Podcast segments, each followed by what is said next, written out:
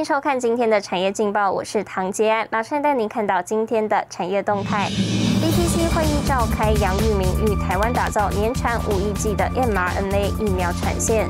中华电 Starlink 携手合作抢低轨道卫星商机。晶圆代工产能供不应求，IC 设计厂签长约增多。中钢股东会董座表示，第四季越来越旺。带关心台股。市场对美国今年升息的疑虑暂缓，美股收盘创下历史新高。台股今天开高后，持续向季线一万七千三百六十六点挺进，盘中净扬逾百点，不过追价力道略显不足。分析认为，要攻上季线需尽速补量。法人指出，美国联邦准备理事会货币政策动向和 Delta 变种病毒对经济的影响，是台股两大潜在的干扰因素。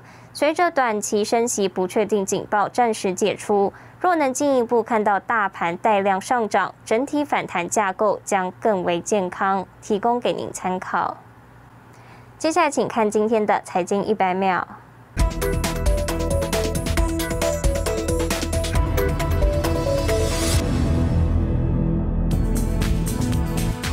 丰证券三十日分析指出，以台积电明年对先进及成熟制程调整百分之五到百分之二十不等，全年平均单价增幅上看百分之十五，将带动营收成长百分之二十二到百分之二十三，毛利率挑战百分之五十三到百分之五十五，却有追赶英特尔的获利能力。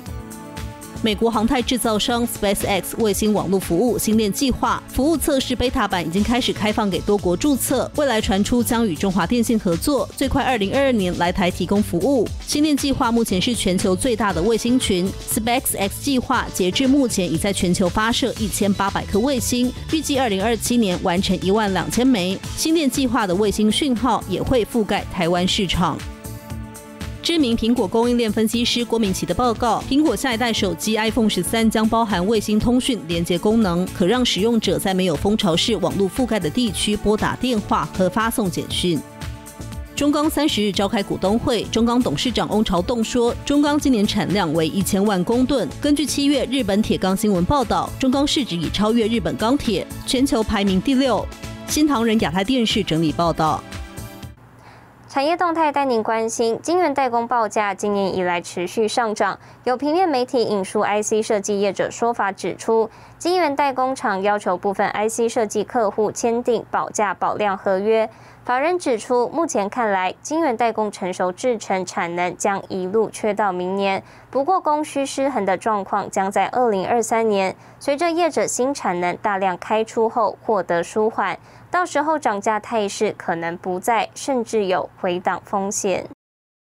晶圆代工厂陆续传出涨价消息，平面媒体引述 IC 设计业者说法，晶圆代工厂要求部分 IC 设计客户签订保价保量合约，以今年第四季最新调升后的价格为基准，合约期限平均两年，最长三年，从明年开始生效。从终端的一个角度来看的话，需求是够强的话，基本上它是可以吸收这样的一个涨价的空间的。如果呃这个调涨的动作是持续，而且到最后。面临到需要涨价的这个空间的话，我相信那些最低业者也会跟他们客户做一些协调，在某些程度上采取一半一半，或者说某在这个价格的这个成本的一个承担上面啊。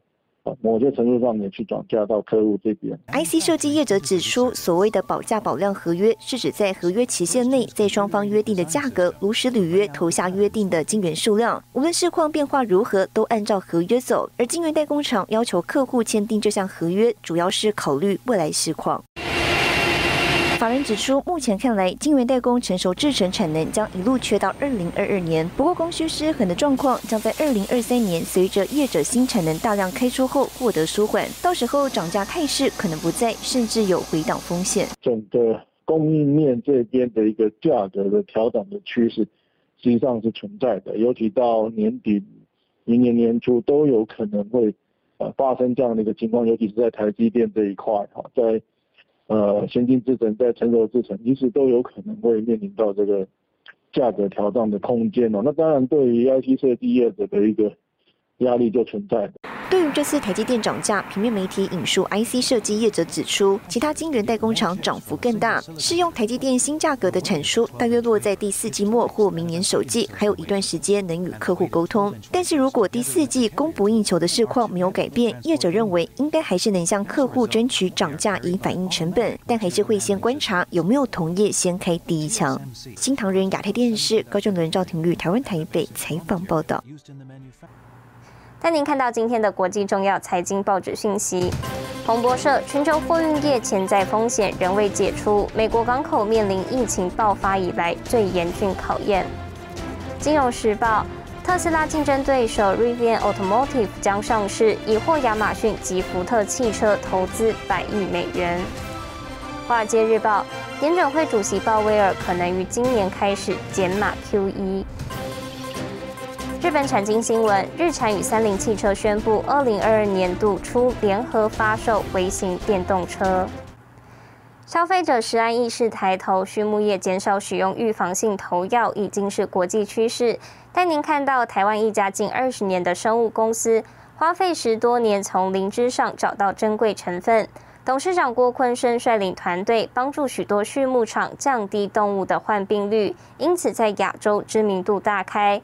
其实郭坤生曾经罹患日本脑炎，但他并没有因此放弃自我，在父亲的鼓励下选读食品科系，进一步打造利他的产业模式。跟着新闻镜头带您了解。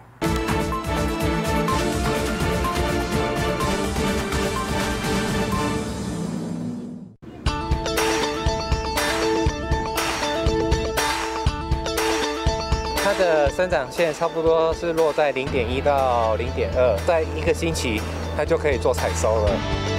每年四到八月是培养灵芝的黄金期，业者透露温度必须控制在三十二到三十三度之间，湿度要超过百分之九十。这里是中台湾最大的灵芝养殖园区，就在嘉义的阿里山下，而且是采用太空包的方式来种植灵芝。比较特殊，添加了。中草药的成分进去，汉方养殖就是这个因素，它是添加中草药的培养基所生长出来的灵芝。用中草药来培养灵芝，是台湾生物业者郭坤生花了十多年研发的独家技术。固态培养的话，当时没有设备，所以我们固态培养还包括整个设备都自己去开发。我们的这个。花校草也申请了专利。人，我们为为什么要吃东西？讲起话来温文儒雅，挂着腼腆笑容。他是郭坤生，曾在美商工作多年，有着食品、动物科学和兽医背景。他所带领的团队，帮助许多畜牧场降低动物患病率。抗生素给他吃，用不健康的东西给他吃，他吃了再给人吃，造成污染环境跟臭气，好，这个都是问题。累积的成功经验，让郭坤生团队在亚洲知名度大开。而郭坤生对动物的了解，要从他的童年说起。四岁哈就得日本脑炎嘛，然后都不然差一点就死掉了。那就是晕眩症就困扰了我几困扰了接近四十年了。只要我念书动脑筋的话，头就晕了。那所以我小时候就没办法念书。没办法念书，那我家的话，从我出生，我父亲就从事养鸡养猪这个行业，所以我就在鸡笼子里面长大了。不过，郭坤生并没有因此放弃自己，在父亲的鼓励下，选择读食品科系。后来，父亲的畜牧场越做越大，进而转向投资其他事业。但投资失利，让郭坤生面临人生第二个重大考验。我一退伍之后就负债，跟我弟弟共同继承了一亿六千万的负债，继承了一千六百万资产。那所以说，我的人生就被这一个负债绑住了。面对庞大债务，郭文生放下教书梦想，全心全力经营家里的畜牧场，还完债务。那一直就想出去外面看看外面的世界是怎么样子。所以当我弟弟退伍之后，我就把机场、猪场交给他，美商的药厂去工作。那健康问题就一直我的工作就是这个工作。也是当时大家最需要的。延续对动物健康的使命，郭坤生想做的是打造利他的产业模式，维护动物健康，同时降低成本。不使用药物，其实也就是在节省成本。对我们来说，呃，免疫力其实就是你最好的医生了。干脆就投灵芝在饲料里面。我们成立要找一个符合环境生态友善，要符合利他的一个生产模式，不能老是利己。这个社会要进步，必须要有利他。郭坤生保持微笑，阐述人生经历。对他来说，这些都是宝贵经验。从东方医学中找到的独创养殖法，从台湾传播到世界各地。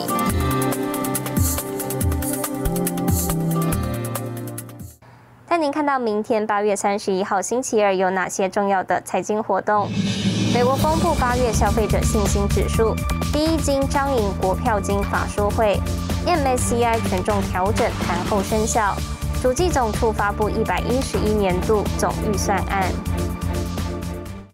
谢谢您收看今天的产业劲报，我是唐吉安，我们明天再见。